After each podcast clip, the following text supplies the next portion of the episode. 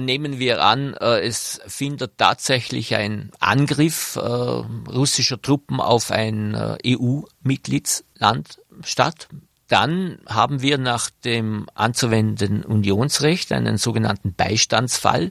Und hier würde sich dann schon die Frage stellen, kann hier Österreich zusehen?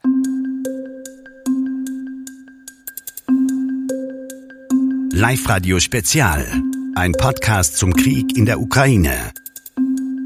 Heute mit dem Experten für Neutralität Peter Busjäger. Österreich darf sich nicht einmischen, Österreich ist neutral. So oder so ähnlich ist das dieser Tage teilweise zu hören. Andererseits soll oder muss man sich aber solidarisch zeigen. Was bedeutet das für uns? Was ist rechtlich okay und was ist vielleicht sogar wirklich notwendig? Das besprechen wir heute mit dem Experten für Neutralität, mit dem Verfassungsrechtler Peter Busjäger von der Uni Innsbruck. Grüß Gott, Herr Busjäger. Hallo, grüß Gott. Österreich ist neutral, haben die meisten in der Schule gelernt. Seit dem 26. Oktober 1955 ist dann auch unser Nationalfeiertag. Die Neutralität ist jetzt gerade wieder sehr, sehr aktuell besprochen, diskutiert, teilweise auch sehr unterschiedlich diskutiert. Es geht um den Konflikt zwischen Russland und der Ukraine, den Krieg in der Ukraine. Viele sagen, Österreich muss sich neutral verhalten, dieses und jenes sei nicht in Ordnung. Vielleicht, wenn Sie es bitte einordnen können. Was sind denn Dinge, die Österreich tatsächlich als neutrales Land nicht machen darf und was darf und vielleicht sogar muss aber Österreich trotzdem sehr wohl machen? Nun, Österreich hat sich durch ein äh, Bundesverfassungsgesetz zur Neutralität äh, verpflichtet.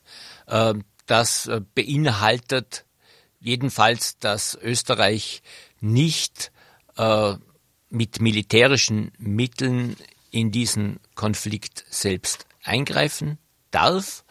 Ähm, das schließt aber auf der anderen Seite nicht aus, dass Österreich Partei nimmt, dass Österreich sich auf eine bestimmte Seite begibt und sagt, äh, diese, äh, dieser Krieg ist beispielsweise ein Angriffskrieg und äh, Opfer dieses Angriffskrieges ist die Ukraine. Das darf, diese politische Haltung darf Österreich und die Bundesregierung dürfen das sehr wohl einnehmen. Gebäude sind teilweise in Gelb und Blau angestrahlt, auch auf in politischen Bereichen. Ist das ein Vorgehen, wo Sie auch sagen, das ist in Ordnung?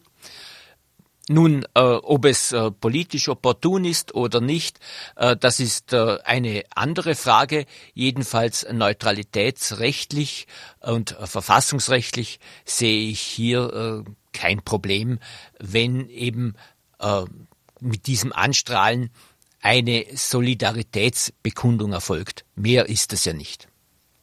In Deutschland ist es stark diskutiert worden. Fakt ist, Deutschland liefert aktuell Waffen in die Ukraine. Wäre sowas zum Beispiel ein Vorgehen, das in Österreich irgendwie vorstellbar wäre? Das würde ich als in der Tat problematisch erachten. Das Liefern österreichischer Waffen in die Ukraine ähm, wäre meines Erachtens mit dem Neutralitätsgebot äh, nicht vereinbar. Aber äh, die Teilnahme an Wirtschaftssanktionen, ähm, sehe ich für unproblematisch an, auch wenn sie sehr weitreichend sind, wie beispielsweise ja auch gegen den äh, russischen Staatspräsidenten Putin und den Außenminister persönlich gerichtet sind. Sie sagen, die Wirtschaftssanktionen, die sehen Sie als wenig problematisch. Äh, Österreich, soweit ich informiert bin, liefert auch zum Beispiel Treibstoff oder Schutzhelme. Wo genau ist dann hier jetzt eine Grenze? Jetzt gerade bei Schutzhelmen ist man ja doch quasi auch schon so in einem Ausrüstungsbereich. Kann man überhaupt eine Grenze ziehen?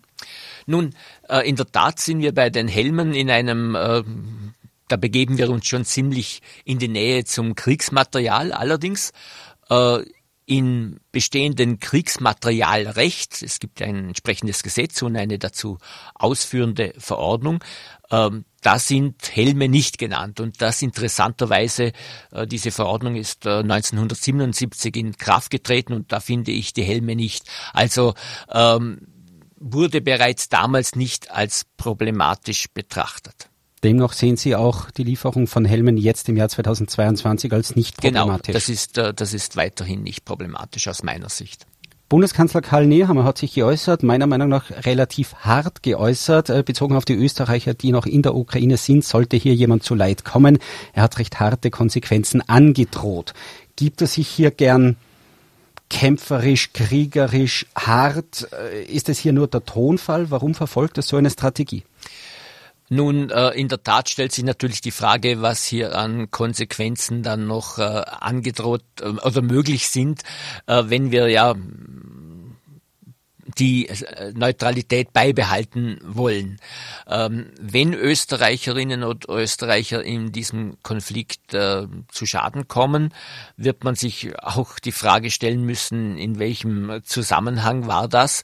Äh, war das, weil sie sich vielleicht freiwillig an Kampfhandlungen äh, beteiligt haben. Das äh, wird ja derzeit äh, von der Ukraine lanciert, dass äh, Freiwillige sozusagen die Streitkräfte unterstützen können.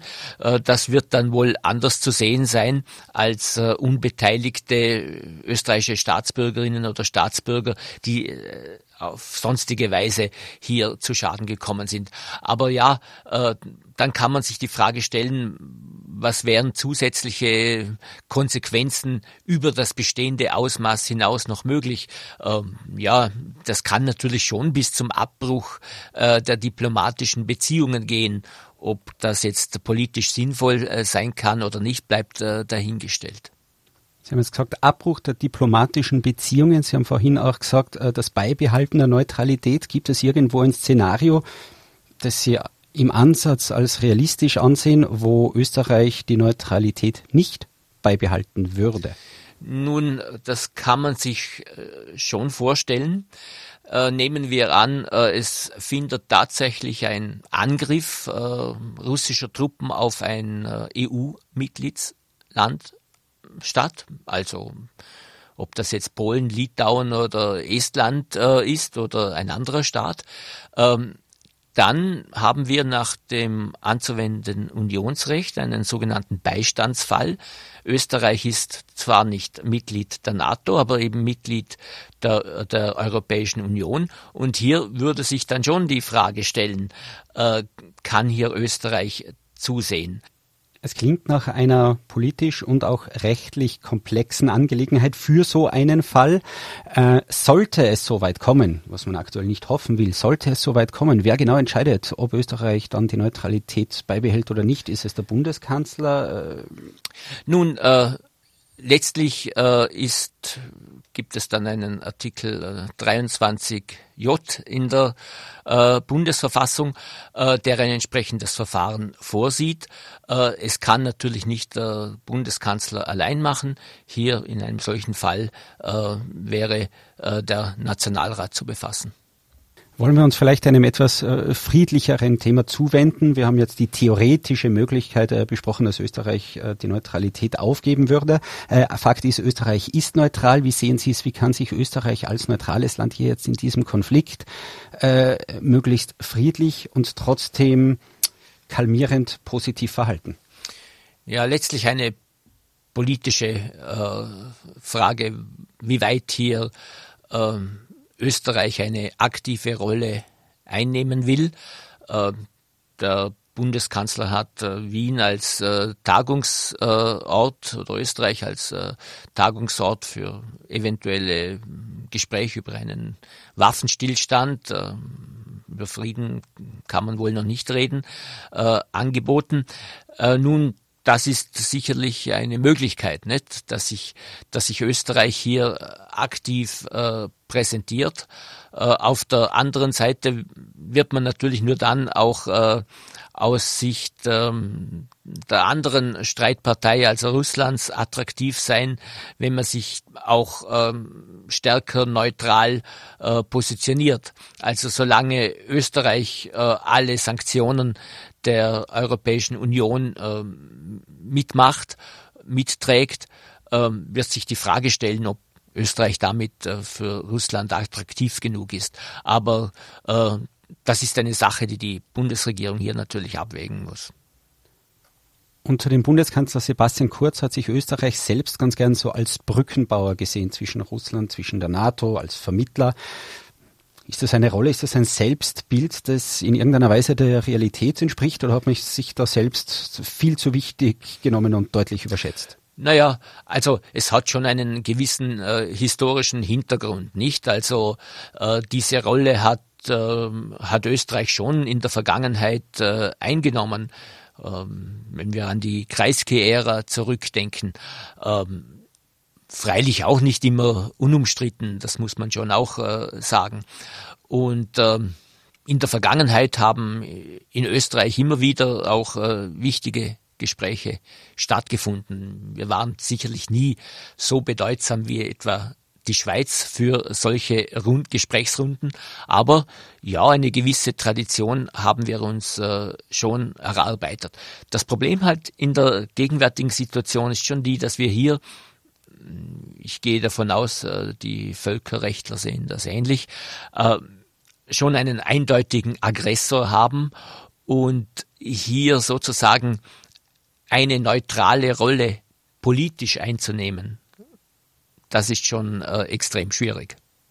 Ist es auch wichtig, aber für Österreich eine eindeutige Rolle einzunehmen? Sie sagen, es gibt einen eindeutigen Aggressor. Ist es entsprechend auch für Österreich wichtig, hier eindeutig Stellung zu beziehen? Ich glaube schon. Also wir müssen hier ganz klar Solidarität mit, nicht nur mit der, mit dem angegriffenen Staat, der Ukraine zeigen, sondern auch äh, mit äh, den anderen Mitgliedstaaten der Europäischen Union und wie groß dieser Druck nach Solidarität ist, das hat sich ja am Beispiel der Schweiz gezeigt, die einige Tage lang äh, benötigte, äh, um sich dann doch zu entscheiden, sich vollinhaltlich den äh, Sanktionen anzuschließen.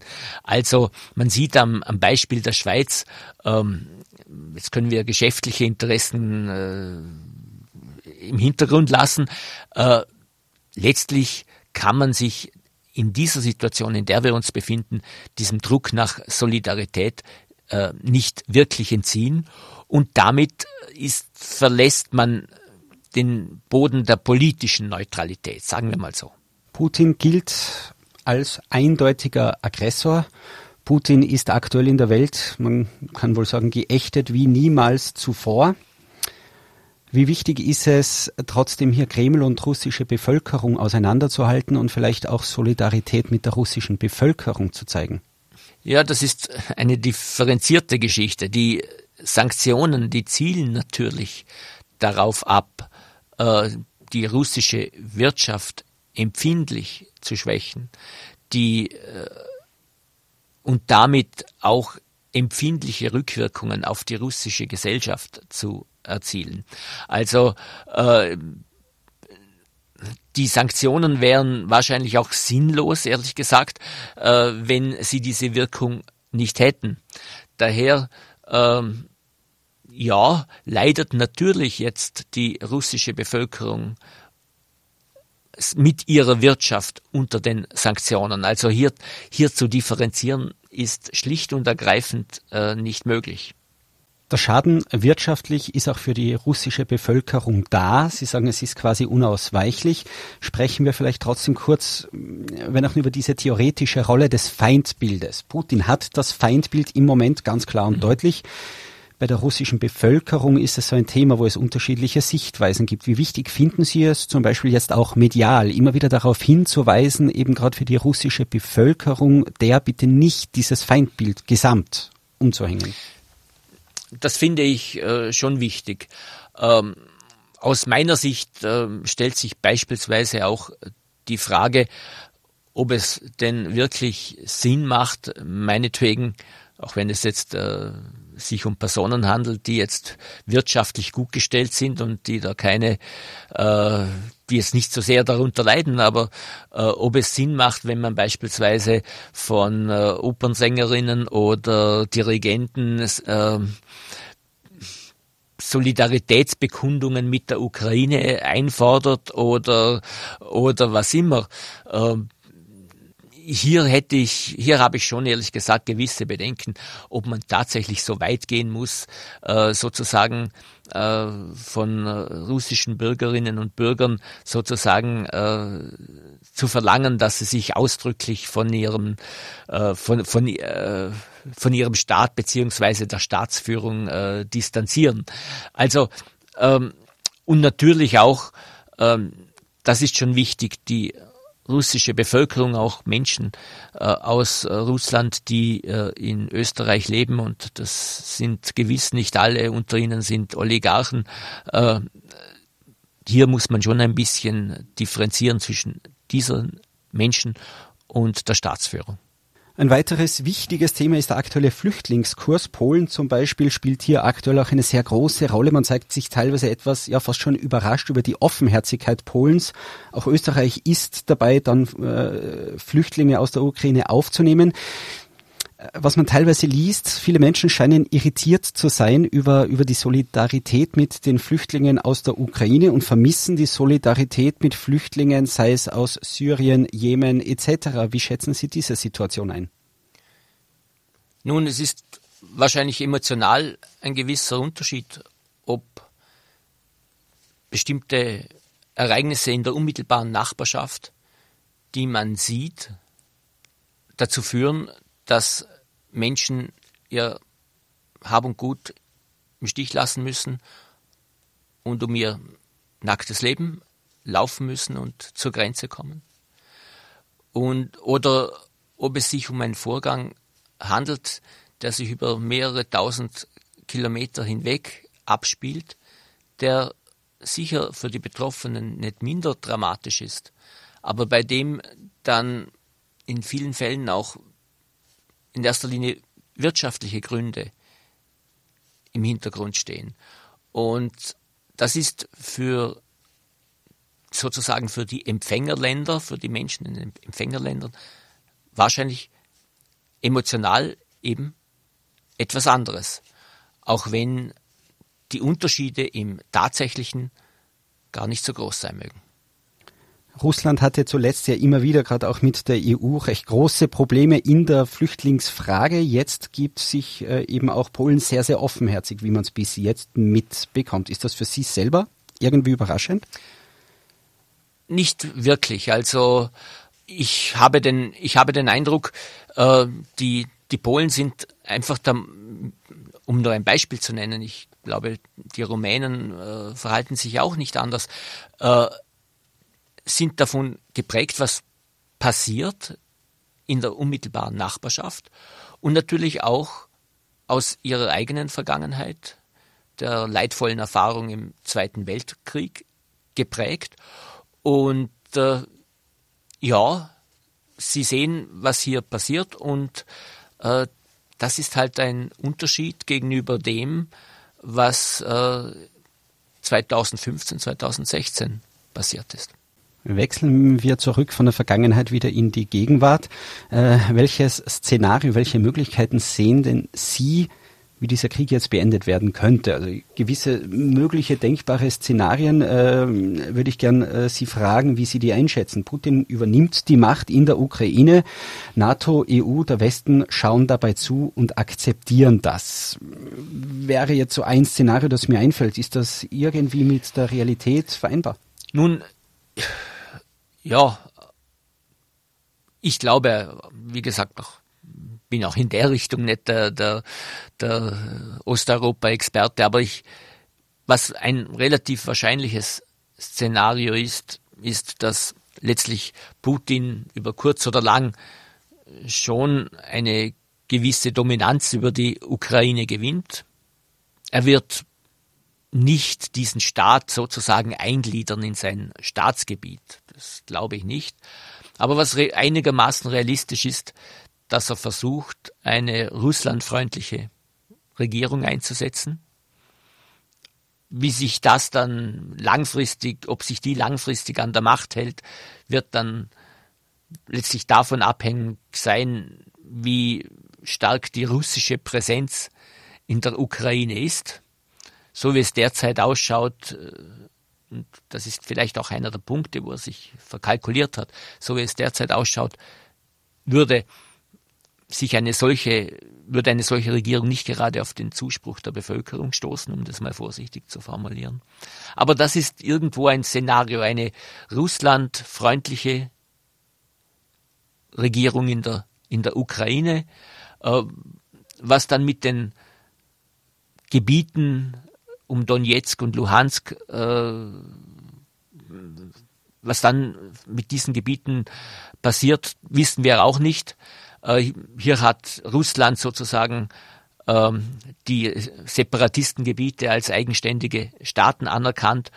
Ähm, ob die dann abgetrennt würden äh, oder ob sie in einer russlandfreundlichen äh, Ukraine verbleiben würden, auch das ist schwer abzuschätzen. Wahrscheinlich eher. Sie haben jetzt kurz skizziert, äh, Russland äh, würde zumindest äh, entsprechend Einfluss in der Ukraine gewinnen, eine pro-russische Regierung dort einsetzen. Könnten Sie sich aber vorstellen, dass da NATO und gesamter Westen bei sowas irgendwie zusehen und sowas in irgendeiner Weise gutheißen und abnicken könnten? Hm. Naja, schwer vorstellbar, was sie, äh, was sie dagegen dann noch ergreifen könnten. Äh, man kann die Sanktionen äh, schauen, ob man sozusagen die die Daumenschrauben noch ein Stückchen andrehen kann. Ähm, viel bleibt wahrscheinlich nicht mehr übrig. Ähm, man kann natürlich äh, schauen, dass Europa vom russischen Gas nicht mehr abhängig ist und dann schaut es wirtschaftlich für Russland nochmal schlechter aus. Also das, das sind Szenarien, die möglich sind. Ähm, aber wenn die NATO nicht militärisch in der Ukraine eingreifen will, und das wäre dann natürlich die nächste Eskalationsstufe, ähm, dann äh, verbleiben nur noch Wirtschaftssanktionen in dieser Art. Und äh, ja, ob die dann wirksam sind und wie lange sie wirksam und in welch, wann sie äh, so weit wirksam sind, dass sozusagen Russland oder Putin einlenkt, schwer zu sagen aus meiner Sicht. Ein anderes Szenario, Sie haben es angesprochen, der, der wirtschaftliche Druck, der wächst, der wird größer. Auch auf Putin wird der Druck somit immer weiter aufgebaut. Äh, wie realistisch sehen Sie es, dass der Druck so groß wird durch die angesprochenen russischen Oligarchen aus der eigenen russischen Bevölkerung heraus, dass der Druck auf Putin so groß wird, dass er ja, das Amt so nicht mehr ausführt, dass er verschwindet sozusagen. Hängt dann letztlich auch von der Persönlichkeitsstruktur von Putin ab und von vielen anderen äh, Faktoren. Ähm, ich bin da ehrlich gesagt ein bisschen skeptisch. Äh, natürlich würden wir uns wünschen, wenn das russische Volk äh, diese Entscheidung herbeiführen würde und äh, äh, Putin von sich aus zurücktreten würde. Aber das ist eine sehr, sehr äh, vage Hoffnung und mit, mit wenig äh, Erfolgsaussichten. Also, wie ich glaube. Also kurzfristig glaube ich nicht, dass sich hier was ändert. Äh, stellt sich dann allerdings wirklich die Frage, äh, ob die russische Wirtschaft äh, diese Sanktionen dann tatsächlich über Jahre hinweg aushalten würde und die russische Gesellschaft bereit wäre, äh, diese Lasten über Jahre hinaus äh, zu tragen. Ähm, das kann man dann schon äh, bezweifeln. Machen wir den Bogen wieder zurück zur Neutralität, auch zur Sichtweise aus Österreich. Sie haben jetzt gesagt, Jahre. Es bleibt abzuwarten, ob die russische Bevölkerung auch über Jahre diese Sanktionen aushalten kann. Was ist denn Ihre Perspektive, aber jetzt für die kommenden Wochen, Monate oder eben auch Jahre, wie sich das neutrale Österreich jetzt hier weiter verhalten soll und was hier für die Zukunft mittel- und langfristig zu erwarten ist. Mhm. Keiner kann die genauen Szenarien vorhersagen, aber rechnen Sie damit, dass es noch viele Jahre dauern wird, bis es hier zu irgendeiner Lösung kommen kann? Naja, das ist äh, natürlich auch äh, ein, ein, Blick in die Zukunft. Äh, unter der Voraussetzung, dass es doch vergleichsweise rascher Zeit zu einem Waffenstillstand in der Ukraine kommt. Unter welchen Bedingungen auch immer, aber jedenfalls wird es nur einer sein können, bei dem beide Parteien halbwegs äh, das Gesicht waren. Wenn es zu einem solchen Ereignis kommt, dann kann ich mir vorstellen, dass hier auch Sanktionen wesentlich zurückgefahren werden von der Europäischen Union. Und ähm, wenn es nicht zu einem solchen Waffenstillstand kommt, dann kann es natürlich wirklich sehr lange dauern. Und äh, dann, glaube ich, kann man Österreich eigentlich nur empfehlen, äh, in enger Abstimmung mit den europäischen Partnern zu handeln. Also äh, gerade in einer Situation, in der wir uns jetzt befinden, ist es, glaube ich, gut, dass Österreich in die Europäische Union eingebettet ist. Äh, gerade mit unserer Abhängigkeit vom russischen Gas. Äh, und äh, dass wir im Bedarfsfall auch äh, auf die Solidarität äh, der anderen Mitgliedstaaten der Europäischen Union hoffen dürfen, in wirtschaftlicher Hinsicht bei solchen Dingen. Also äh, enge Abstimmung mit, mit Europa, äh, dessen ungeachtet kann natürlich der Bundeskanzler das Gesprächsangebot und Österreich als Ort für Waffenstillstands- oder gar Friedensgespräche immer anbieten. Peter Busjäger, vielen Dank für dieses sehr interessante Gespräch. Gerne. Danke. Live-Radio Spezial. Ein Podcast zum Krieg in der Ukraine. Heute mit dem Experten für Neutralität Peter Busjäger.